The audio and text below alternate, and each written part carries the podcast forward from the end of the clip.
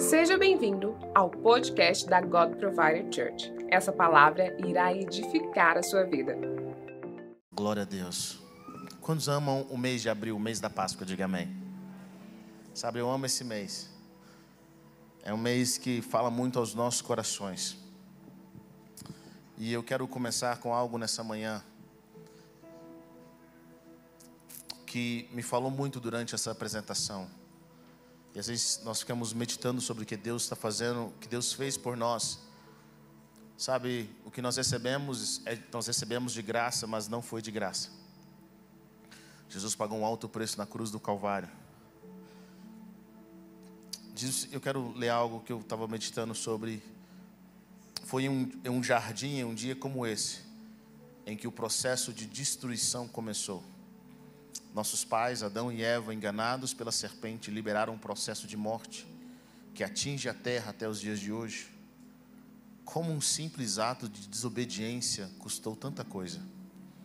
Bilhões de pessoas mortas, famílias destruídas, pessoas doentes, fisicamente e emocionalmente. A criação que deveria ser protegida pelo homem agora é sua refém.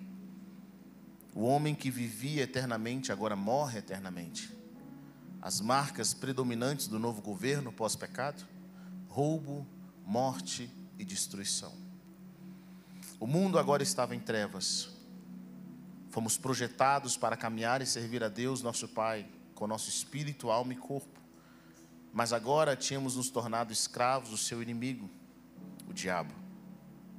No entanto, desde sempre houve pessoas que buscaram justiça pessoas que eram justas e que buscaram fazer parte do projeto de Deus. Homens como Noé, Abraão, Isaac, Jacó, homens como Davi, Isaías, Daniel. Todos esses creram e não viram a promessa se cumprir. Deus nunca desistiu, mesmo sabendo que aquele simples ato de desobediência de Adão iria custar para ele, o próprio Deus, o seu bem mais precioso. Foram cerca de quatro mil anos desde o pecado até a vinda do unigênito de Deus. Ele nasceu, cresceu, habitou entre nós. Como diz a palavra, vimos a sua glória, a glória como a do unigênito de Deus. A Bíblia diz que ele aprendeu as coisas, aprendeu a obediência por meio daquilo que ele sofreu. E em João 19, 30, fala algo muito poderoso que eu quero compartilhar com vocês nessa manhã. Jesus, no ápice da cruz, quando colocaram uma esponja na sua boca, para se cumprir a profecia, ele diz: Está consumado. Com isso, curvou a cabeça e entregou o Espírito. Eu gostaria que nós orássemos nessa manhã. Pai, eu quero te agradecer pela oportunidade que nós temos em te servir. Eu quero te agradecer, Senhor, porque na cruz do Calvário o Senhor pagou um preço. O Senhor nos amou de tal forma. Eu oro para que nessa manhã nós não possamos esquecer, Pai, do teu amor por nós. Que nós, possamos, nós não possamos esquecer da tua graça. Que nós não possamos esquecer que nós só estamos aqui porque um dia o Senhor pagou um preço na cruz do Calvário. Nós te agradecemos, Senhor, porque o Senhor julgou o príncipe desse mundo e nós hoje temos a vida eterna. A tua graça nos tem alcançado. Obrigado, Deus. Muito obrigado. Aleluia. Sabe, às vezes nós achamos que o que Deus fez por nós na cruz do Calvário custou quase nada para Ele. Custou quase nada, custou apenas alguns dias, mas desde que Adão pecou, até a morte, até a morte do Filho de Deus, foram cerca de quatro mil anos. Nesses quatro mil anos, homens que não queriam mais viver no pecado, homens que queriam a justiça, mesmo sendo fracos, mesmo tendo as suas dificuldades emocionais, os seus desafios da sua época, homens que se conectaram com Deus e fizeram parte de um projeto divino. Abraão, o pai da fé, sai de uma família que acreditava em vários deuses para acreditar apenas no único Deus. Quão revolucionário é isso? Quão poderoso é o que Abraão faz.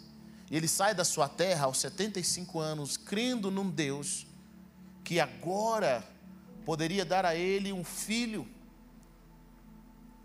Ele sai da sua terra, da sua parentela, vai para um lugar que não é familiar, porque ele tinha uma promessa de que Deus faria dele uma grande nação. Durante os seus anos de justiça, os seus anos de busca, os seus anos de fé, aos 100 anos de idade, Abraão consegue um filho, Deus dá a ele um filho. Ali estava um projeto de Deus. Ali tinha uma promessa. Quando seu filho completou uma certa idade, Deus pede esse filho a Abraão para que Deus, para que Abraão o sacrificasse o seu filho. Sabe de uma coisa, naquela época era comum os pais sacrificarem os filhos aos seus deuses. Abraão já estava acostumado com essa figura, agora mais um Deus que se diz o único Deus está fazendo a mesma coisa, pedindo a Abraão que sacrificasse o seu filho. Imagine, o sonho de Abraão era ter um filho. Abraão ouve desse Deus que até então ele não sabia quem era. Ele crê nesse Deus, deixa sua família, deixa os seus propósitos, os seus conceitos, para ir numa jornada com um Deus que até então é desconhecido. Sabe, eu queria que você entendesse que o Deus que nós conhecemos, a plenitude, a forma, a profundidade que nós conhecemos, o Deus que nós conhecemos hoje, não é o mesmo Deus que Abraão conheceu. Abraão não sabia quase nada sobre ele. Abraão não sabia, por exemplo, que o seu nome era Jeová ou Yahweh. Abraão só sabia que o Senhor era Criador, era Adonai. E nessa jornada em que Abraão está com Deus, ele não tinha Bíblia, ele não sabia do futuro, ele não sabia de Jesus, ele não sabia que dele viria Davi, que dele viria Jacó, que dele viria uma nação. Ele não sabia de nada que ia acontecer no futuro, mas Abraão sabia que algo tinha acontecido. Agora eles estavam naquela circunstância e ele encontra um Deus que muda a sua vida. Ele não sabe exatamente o que é, sua mente não tem todo o conhecimento, mas o seu coração diz que é verdade. E ele toma essa atitude e esse Deus cumpre a promessa na vida dele. Ele tem um filho, mas agora, quando esse filho chega a uma certa idade, Deus pede a Abraão que mate o seu filho. Pelas experiências que Abraão teve com outros povos, com outras pessoas, ele sabia que Deus não estava blefando, porque os outros deuses pediam os seus filhos. Abraão não conhecia Deus muito bem, mas o pouco que ele conhecia de Deus era o suficiente para acreditar que aquele Deus era diferente. Aquele Deus cumpria as promessas. Aquele Deus tinha um encontro com um homem diferente. Os outros deuses você tinha que levantar todo um altar, você só dava, dava para fugir da ira dos outros deuses, para você ter uma bênção dos outros deuses. Mas diferente, esse Deus agora que Abraão conhece, Adonai, é Ele que nos abençoa, é Ele que vai ao nosso encontro, é Ele que aparece para nós. É Ele que promete que vai nos guardar, é Ele que promete que Ele é a nossa recompensa. Então Abraão, na jornada para entregar o seu filho,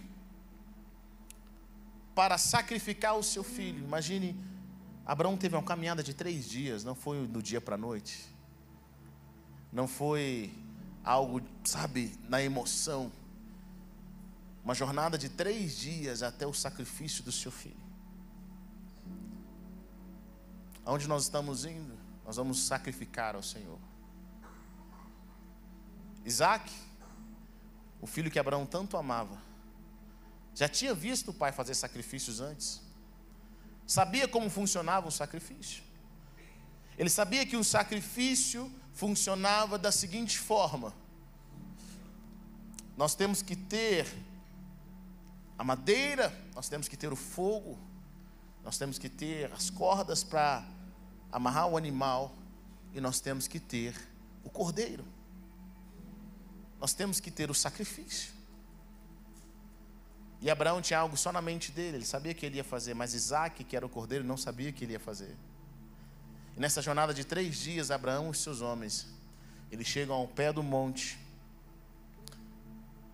Isaac faz uma pergunta que com certeza doeria para todo pai. Pai, eu tenho visto os elementos do sacrifício, mas falta o principal. Falta o cordeiro.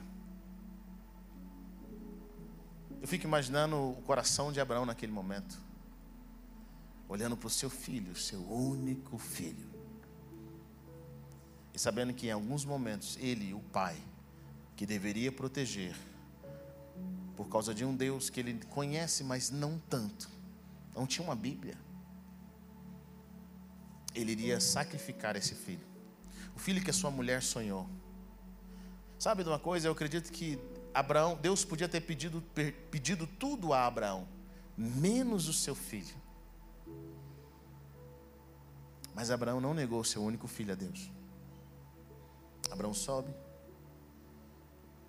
ele deixa os homens embaixo, ele fala: fiquem aqui. E ele diz para os homens algo poderoso: ele fala: Nós voltaremos. Quando o filho dele pergunta onde está o cordeiro, Abraão fala: Deus proverá.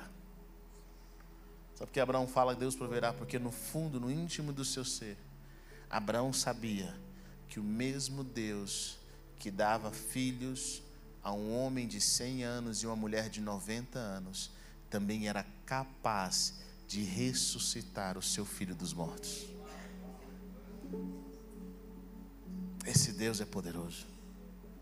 Abraão não se apegou a um milagre e esqueceu outro, sabe? Às vezes nós Esquecemos que Deus é Deus. Nós esquecemos o que Deus fez na nossa vida no passado. De alguma forma nós pensamos: será que o Deus que fez no passado pode fazer hoje? Sabe, Deus nos tira do império das trevas. Muitos de nós que estamos aqui não crescemos no lar cristão, só Deus sabe o que você fazia antes de se converter. Você tem medo de encontrar alguns amigos seus por aí? Esses dias eu estava vendo um vídeo de um pastor que falou como é que era a sua vida antes de ser crente. Ele, a gente usava tanto de cocaína, mexia com isso, mexia com aquilo. Ele falou assim, era pesado? Era. Ele falou assim, pastor, você lembra? Você estava comigo? Você era conhecido como formigão, você não lembra não? Quantas vezes nós somos lá na sua casa? Alguns de vocês têm medo e esquecem. Será que o Deus que tirou você das drogas não pode curar a sua família? Será que o Deus que transformou o seu ser, que restaurou o seu casamento, não pode fazer um milagre nas suas finanças? Será que o Deus que te tirou da depressão não pode levar você para essa nova fase da sua vida? Abraão não sabia como Deus ia restaurar o seu filho, mas ele sabia que o mesmo Deus que deu poder a ele de ser pai aos 100 anos de idade, iria fazer algo poderoso. Então Abraão sobe o monte. Depois de três dias, Abraão sobe ao monte para sacrificar o seu filho. E Abraão vai até as últimas consequências. Ele amarra o seu filho, ele levanta a sua faca. E no momento em que ele ia sacrificar o seu filho, o anjo para e diz: Abraão, para. Eu sei que você ama Deus mais do que todas as coisas. Abraão não permitiu que a bênção se tornasse mais poderosa na sua vida do que o abençoador. Quantas vezes nós passamos a idolatrar a bênção que Deus nos deu e esquecemos o abençoador? Alguns de vocês tiveram um casamento restaurado e depois do casamento restaurado você pensou: ah, eu não tenho mais tempo para orar. Outros tiveram suas emoções restauradas. E agora nós valorizamos as nossas emoções, nós valorizamos as nossas finanças, nós valorizamos os nossos filhos, que foi fruto daquilo que Deus nos deu, é um presente de Deus. E às vezes Deus fala assim: Eu quero que você ande um pouquinho mais, eu quero que você vá extra. E nós falamos: Deus, eu tenho que cuidar daquilo que o Senhor me deu. Enquanto Deus está pedindo, eu quero que você sacrifique. O anjo aparece para Abraão e Deus faz uma promessa para Abraão. Sabe o que Abraão estava fazendo naquele dia? Abraão estava profetizando o que o próprio Deus faria. Sabe de uma coisa? Deus não pede para a gente fazer nada que Ele mesmo não esteja disposto a fazer. Quando a Bíblia diz que maior é o que, é o que serve, Deus está falando de si mesmo. Eu sou maior porque eu sirvo mais. Eu lavo os pés, eu cuido de você todos os dias, eu alimento os pássaros. Eu sei quantos fios de cabelo tem na sua cabeça. Eu sei quantas batidas de coração você tem. Eu sei cada parte de você. Eu sei o seu futuro. Eu cuido de tudo. Eu cuido do mundo. Eu cuido do universo. Ninguém serve como eu. Ninguém lava os pés como eu. Sabe quando nós nos tornamos pais? Pai, é, pai, mãe e serviço deveria ser uma palavra única. São noites sem dormir. Recentemente eu celebrei um casamento. E cada casamento que eu celebro é uma, é uma visão profética da minha filha, que um dia vai casar. Ela tem seis anos de idade. E naquele momento eu fiquei imaginando a cabeça dos pais quando passa um filme de todos os momentos em que esse pai não dormiu, essa mãe não dormiu, que o filho ficou doente, que a filha ficou doente, que eles passaram noite no hospital, todo o dinheiro que eles gastaram, todo o investimento que eles fizeram. Sabia? É engraçado isso porque eu já observei algo no casamento de, no casamento geralmente o pai da noiva está sério mas a mãe está feliz. E a mãe do noivo está muito séria, mas o pai, mas o pai está feliz. Existe algo, um filme que passa nas nossas mentes. Foi uma entrega. É um ato profético. O que Abraão fez por Isaac foi um ato profético. Sabe que algumas pessoas dizem, sabe que no livro no Novo Testamento diz, o apóstolo Paulo diz assim, que naquele momento em que Abraão foi sacrificar o seu filho, ele viu profeticamente Jesus. Deus revelou para ele o que ele mesmo iria fazer pela humanidade. Deus revelou para Abraão naquele momento que um dia Deus iria fazer o mesmo. E Abraão teve uma revelação de Deus. Ele teve um novo nome que a partir daquele momento Abraão descobre algo novo de Deus. Porque depois que o anjo fala para ele parar, não sacrificar o seu filho, aparece um cordeiro. E Abraão sacrifica esse cordeiro no lugar do seu filho. É um símbolo profético. Aquilo que Deus faria por nós. E Abraão chama aquele lugar, ele tem uma revelação de Deus, ele chama aquele lugar de Jeová Jireh. O Deus que provê, o Deus que vê, o Deus provedor. Naquele lugar, Abraão descobre God Provider. Ele descobre que Deus é a provisão que ele vai pedir, mas é ele que vai prover. É ele que vai fazer. Só que no caso de Deus, não teve nenhum anjo para parar de sacrificar o seu filho. No caso de Deus, o seu filho foi morto em prol da humanidade para transformar aqueles que querem viver em justiça. E quando Jesus estava na cruz do Calvário, e ele diz: Está consumado. Eu fico imaginando porque na cena da cruz, a Bíblia nos diz que ao meio-dia o céu escureceu. E do meio-dia às três, Jesus estava naquela cruz, com o céu escuro, aquele ambiente, aquele medo terrível. E ele diz: está consumada por volta das três da tarde. Naquele momento a Bíblia diz: o véu do templo se rasgou, houve terremotos, houve um processo interessante. Mas sabe de uma coisa? Naquele momento, nada muito poderoso aconteceu, a não ser de forma geográfica naquele local. Quando Jesus morre na cruz do Calvário, seu sangue derrama ali, naquele monte,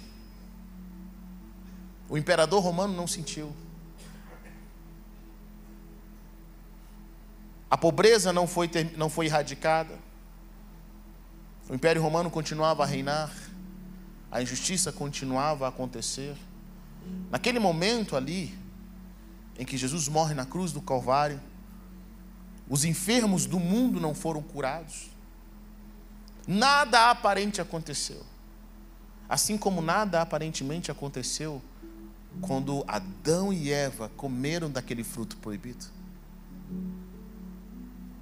Deus tinha dito para eles: no dia em que vocês comerem, vocês vão morrer. Mas eles não morrem imediatamente. Demora cerca de 800 anos para Adão morrer.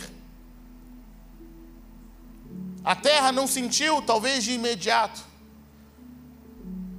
Mas a partir daquele momento houve um processo de destruição, destruição, destruição, destruição.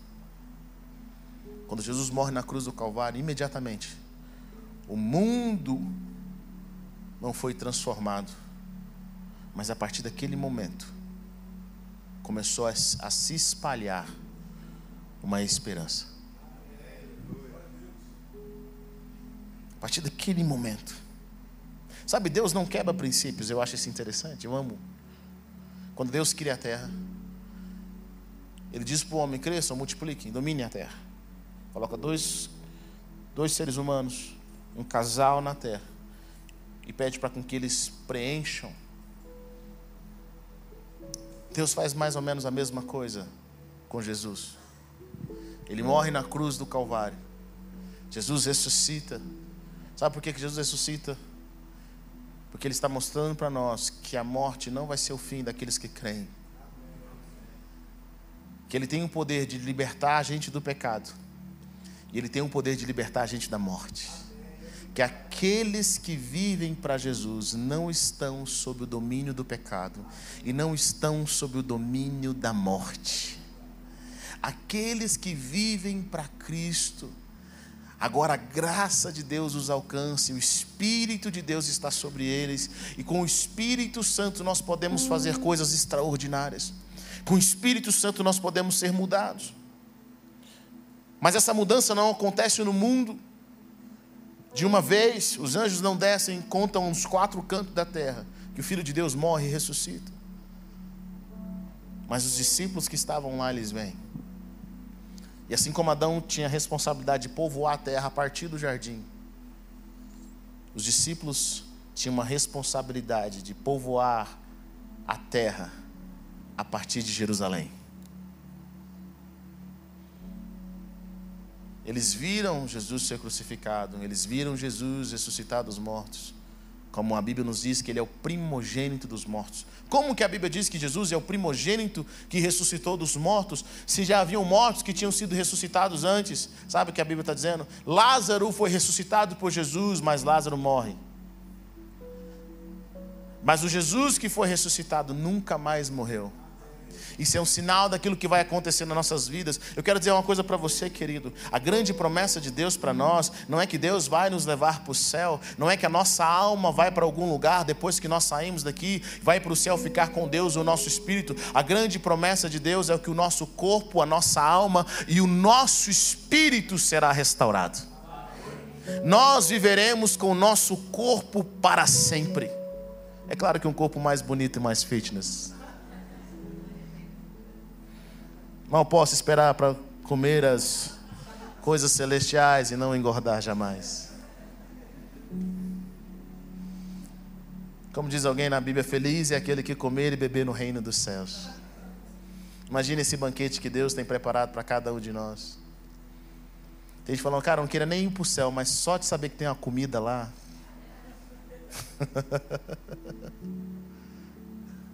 Sabe de uma coisa? O nosso corpo será restaurado, a Bíblia diz que nosso corpo será glorificado, assim como o corpo de Jesus foi glorificado.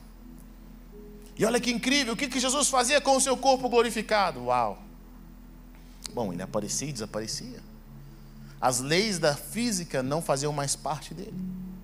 Então, Heber, o que, que nós temos no mundo? Hoje no mundo nós temos duas raças diante de Deus: a raça de Adão, caída, e a raça de Jesus, que foi lavada e remida e tem uma promessa de vida eterna. Existem aqueles que estão na semente de Adão e Eva caídos. Existem aqueles que estão debaixo da semente do último Adão. Jesus não é o segundo Adão, ele é o último Adão. E quando nós cremos nele, quando nós buscamos a sua presença, quando nós nos arrependemos do nosso pecado, quando nós sabemos, falamos, Senhor, nós sabemos que o Senhor é poderoso para fazer infinitamente mais através da minha vida. O Senhor é o Deus que perdoa os meus pecados, é o Senhor que me leva para a glória do teu reino. O Senhor é que enche a minha vida com teu espírito. Nós temos a oportunidade de sair da linha de Adão e irmos para a linha de Jesus. E é interessante isso, porque é muito simples. Todos nós, obrigatoriamente, somos da linhagem de Adão. Mas só aqueles que escolhem podem ir para a linhagem de Jesus. Primeiro escolhido por Deus. Mas sabe de uma coisa? Deus tem nos chamado. Deus tem nos chamado. Em 1 Timóteo, capítulo 2, versículo 1 a 4, Paulo diz algo poderoso para Timóteo: ele diz, antes de tudo, recomendo que se façam súplicas, orações, intercessões e ações de graça por todos os homens, pelos reis e por todos os que exercem a autoridade, para que tenhamos uma vida tranquila e pacífica, com toda piedade e dignidade. Isso é bom e agradável a Deus, perante Deus, nosso Salvador, que deseja que todos os homens sejam salvos e cheguem ao conhecimento da verdade. Sabe, Deus deseja que você seja salvo. Deus deseja que você chegue ao conhecimento da verdade. Todos nós que estamos aqui, não interessa o seu caminho que você seguiu até agora, não interessa se até hoje você foi a, a, a, da linhagem de Adão, escravo do pecado, mas hoje, se você ouvir o que Deus está chamando, se você ouvir a voz de Deus, você pode sair da linhagem de Adão caído, escravo do diabo e ir para a linhagem de Jesus, vitorioso, cheio de fé, perdoado, cheio do Espírito Santo de Deus. Hoje a Páscoa pode acontecer para você. Hoje Deus te tira do Egito emocional, espiritual e te leva para a terra que Ele tem para você. Sabe por quê? O que eu mais amo em Deus é que Deus nunca desistiu de nós. Lá no jardim, quando Adão peca, não foi Adão que foi atrás de Deus, mas foi Deus que foi atrás de Adão. A Bíblia diz que Deus amou o mundo de tal maneira que deu o seu único filho para que todo aquele que nele crê não pereça, mas tem a vida eterna. Preste atenção nisso. Quando a Bíblia diz que o amor é paciente, Deus é amor. Querido, Deus não nos amou por uma semana. Deus não nos amou por um mês, por um ano. Deus não nos amou e esperou por nós por dez anos queda de Adão até a morte de Cristo foram quatro mil anos. Durante quatro mil anos, Deus viu tudo que a nossa maldade era capaz de fazer. Durante quatro mil anos, Deus viu o pai abusando da filha e do filho. Deus viu um homem matando o outro por pura inveja, pura ganância.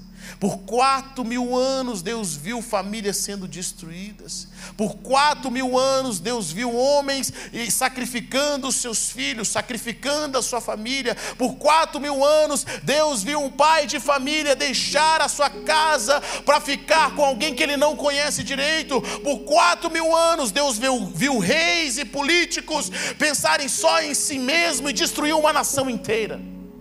Por quatro mil anos, Deus viu a mãe comer o seu próprio filho, em momentos de dificuldade. Eu fico imaginando as vozes ao redor de Deus falando: desiste, desiste. Poucos anos depois da queda de Adão, depois que Adão morre, Deus tem que imediatamente fazer um, um limpa na terra porque as coisas tinham se escalado para um nível que inimaginável por quatro mil anos. Deus viu os seus animais que Ele criou, pagando um preço, sendo que eles não tinham nada a ver com o nosso pecado. Quatro mil anos.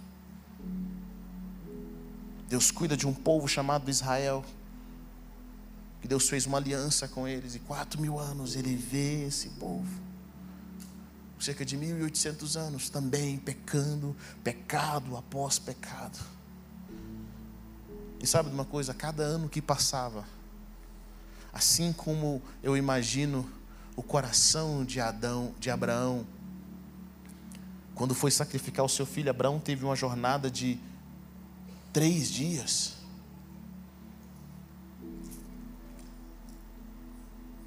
Alguém aqui já teve a experiência quando você tem uma cirurgia, ou um encontro doloroso, ou uma reunião? Ou quando você era criança e você tinha que tomar a injeção? Alguém lembra dos momentos antes? Seu coração acelera, existe uma ansiedade. Quando você tem coisas sérias para discutir, coisas sérias para realizar, querido, os dias anteriores àquele momento são os piores sua mente não consegue firmar em nada, o seu coração vai acelerando à medida que você vai chegando perto da data. Imagine durante três dias os pensamentos, a vontade de Abraão de desistir. Ele fala: será que eu ouvi a voz de Deus mesmo? Porque, querido, quando é para nós abençoarmos, quando é para nós recebermos uma bênção de Deus, uma promessa, Sabe, nós estamos alegres, nós estamos felizes, nós não temos dúvida que nós ouvimos a voz de Deus, mas quando é para nós entregarmos aquilo que nós não gostaríamos de entregar, nós perguntamos: será que Deus falou comigo mesmo? Será que é a voz de Deus? Durante três dias, uma jornada, cada passo para Abraão em direção ao sacrifício pesava o seu coração e a sua mente. Mas sabe uma coisa? Eu fico imaginando a cada ano que passava, a cada sacrifício que era feito na Páscoa, Deus se lembrava de algo: um dia vai ser eu, um dia vai ser eu, um dia vai ser eu. Passavam mil anos, Deus, Jesus falou: está chegando, falta mais três. Passavam mais dois mil anos, Deus falava: falta mais dois. Até que chega naquele dia em que Deus vê o seu unigênito. Sabe de uma coisa, querido? Jesus nunca tinha sido separado de Deus. Desde a eternidade eles nunca se separaram. Se nós sentimos falta de alguém, que nós gastamos apenas 20, 30 anos com essa pessoa, imagine a eternidade. E Jesus desce à terra por amor ao Pai. Sabe por quê? Porque Deus nos amou de tal maneira que deu o seu único filho. O apóstolo Paulo fala algo poderoso, ele fala assim: às vezes você está em dúvida do amor de Deus por você. Ele fala: se Deus deu a nós aquilo que Ele mais valorizava, será que Ele não vai nos dar outras coisas? Será que Deus vai lutar com a gente para nos dar, para pagar nossa dívida, o nosso boleto? Será que Deus vai rejeitar a nossa oração, o nosso coração? Se Deus não poupou o seu único filho, será o que, que mais Deus está retendo? O que mais que Deus pode reter? Ele fala assim: Ele já te deu o seu filho. Ele já não deu todas as coisas. E eu amo que a palavra de Deus fala. Jesus diz para os discípulos, eles falam algo poderoso para os discípulos, ele fala algo, ele diz assim: Vocês não precisam ter medo, não, pequeno rebanho, porque foi do agrado do Pai Celestial dar a vocês o reino. Deus nos deu com Jesus todas as coisas. Ele nos deu o direito, nos deu o poder de sermos filhos de Deus. E se nós somos filhos, diz a palavra de Deus, nós somos também herdeiros co-herdeiros com Cristo. Sabe, querido, eu tenho percebido que, na verdade, muitos cristãos não sabem quase nada daquilo que Deus deu a eles. Porque se eles soubessem, eles jamais andariam de cabeça baixa. Se eles soubessem o que eles têm, quem eles são, eles jamais andariam em dúvida. Se eles soubessem o que eles têm e o que eles são, eles jamais teriam medo do amanhã, porque a eternidade pertence a eles. A vida e a abundância pertence a eles. Porque aqueles que creem têm vida eterna. Aqueles que creem têm um rio de vida de Deus, rios de águas vivas que fluem do seu interior. Eu amo o que o apóstolo Pedro diz, ele fala o seguinte: olha, ainda que vocês sofram por causa da justiça, vocês vão ser alegres. Existe uma alegria transbordante em nós. Ainda que nós passamos por todas as circunstâncias ao nosso redor. Querido, quando nós estamos cheios do Espírito Santo, quando nós temos a paz de Deus, não são as coisas ao nosso redor que tiram a paz de Deus. Eu amo o que o pastor diz, pastor Cote. Ele fala: o nosso problema nunca foi a presença do diabo, mas é a ausência de Deus. O nosso problema não são as lutas que estão ao nosso redor, mas é a paz que não está dentro, é o conhecimento que nós não temos. Jesus pagou um preço, sabe, ele venceu e nós também venceremos. Porque nós temos o DNA de Jesus, nós temos o coração de Deus. E nessa manhã eu quero te encorajar a algo. Eu amo o que diz Jeremias 29, 11. Talvez você tenha estado em dúvida em se entregar ao Senhor. Talvez você tenha estado em dúvida em viver a vida de Deus para você. Talvez você tenha vindo à igreja, você tenha ouvido os cultos, mas ainda assim você pensa: eu vou ter um plano B. Eu não quero ir tão profundo, eu não quero ser fanático. Eu vou ter um plano aqui, eu vou, vou ouvir, sinto a bênção, sinto a presença. Mas eu não quero ir mais profundo. Mas sabe o que eu quero dizer para você, querido? Não tenha medo.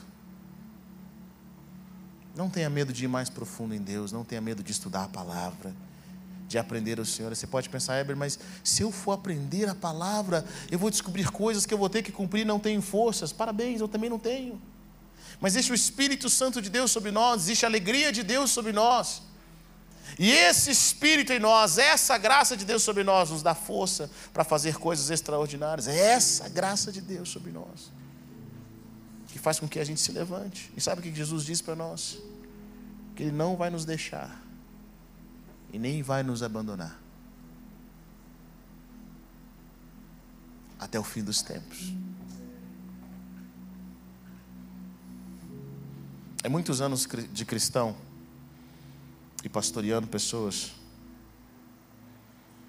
eu descobri algumas coisas interessantes de Deus.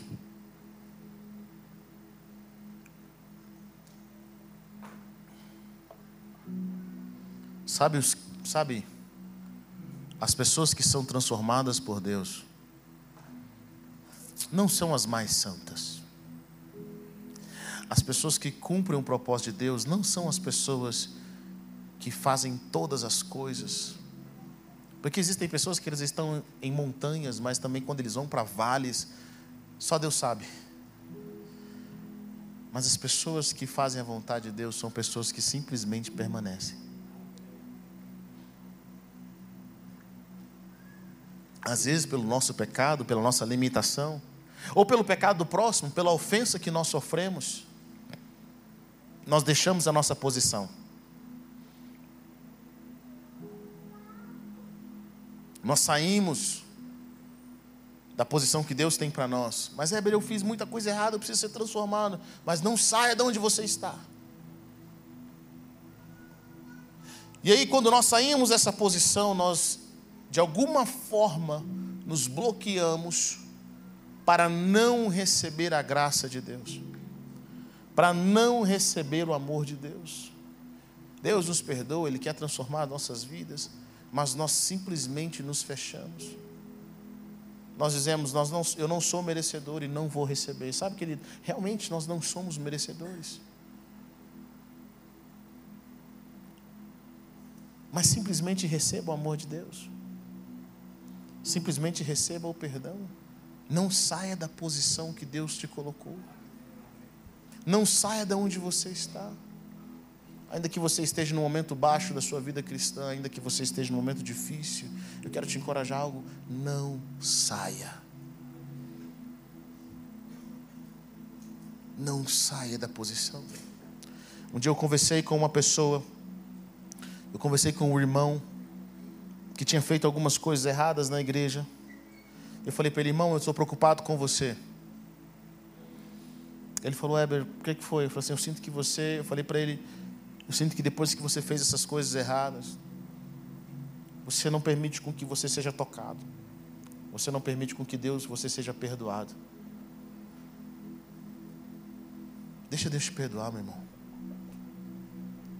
Esse pecado que está sendo manifestado na sua vida pode ser surpresa para você, mas nunca foi surpresa para Deus. Deus já te conhecia, mas apenas receba o perdão de Deus. Sabe, querido, a palavra de Deus fala para nós perdoarmos os nossos pecados assim como nós perdoamos. E eu acho interessante que na Bíblia, em, alguma, em algumas partes em que Jesus diz isso, ele não diz a quem. Alguns de nós não estamos vivendo a vida de Deus porque nós nunca nos perdoamos, sendo que o próprio Deus nos perdoou. Diga a pessoa que está perto de você: você não tem direito de não se perdoar se o próprio Deus te perdoou?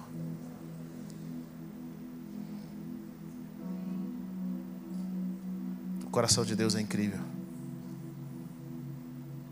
Adão não pede perdão pelo seu pecado, não assume a sua responsabilidade. Eva não faz o mesmo, mas mesmo assim Deus prepara roupas para eles.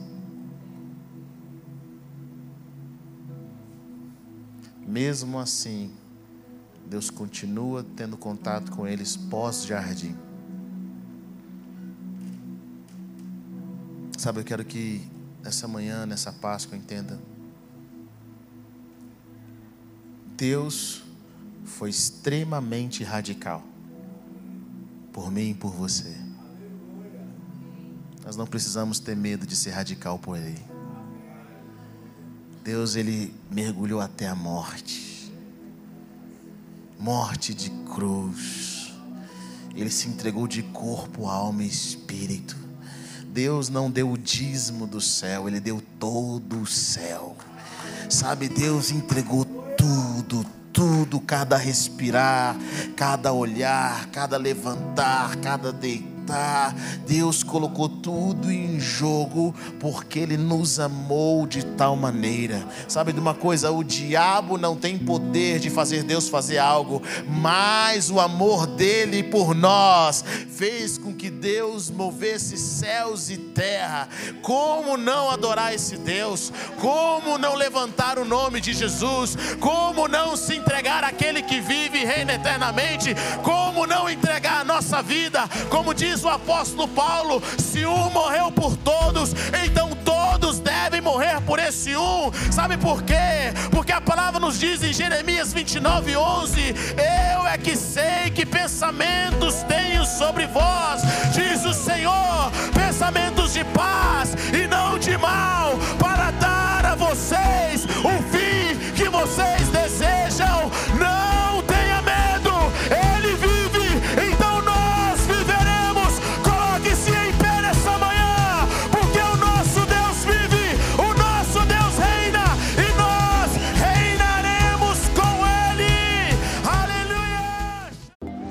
vocês ter ouvido até o final.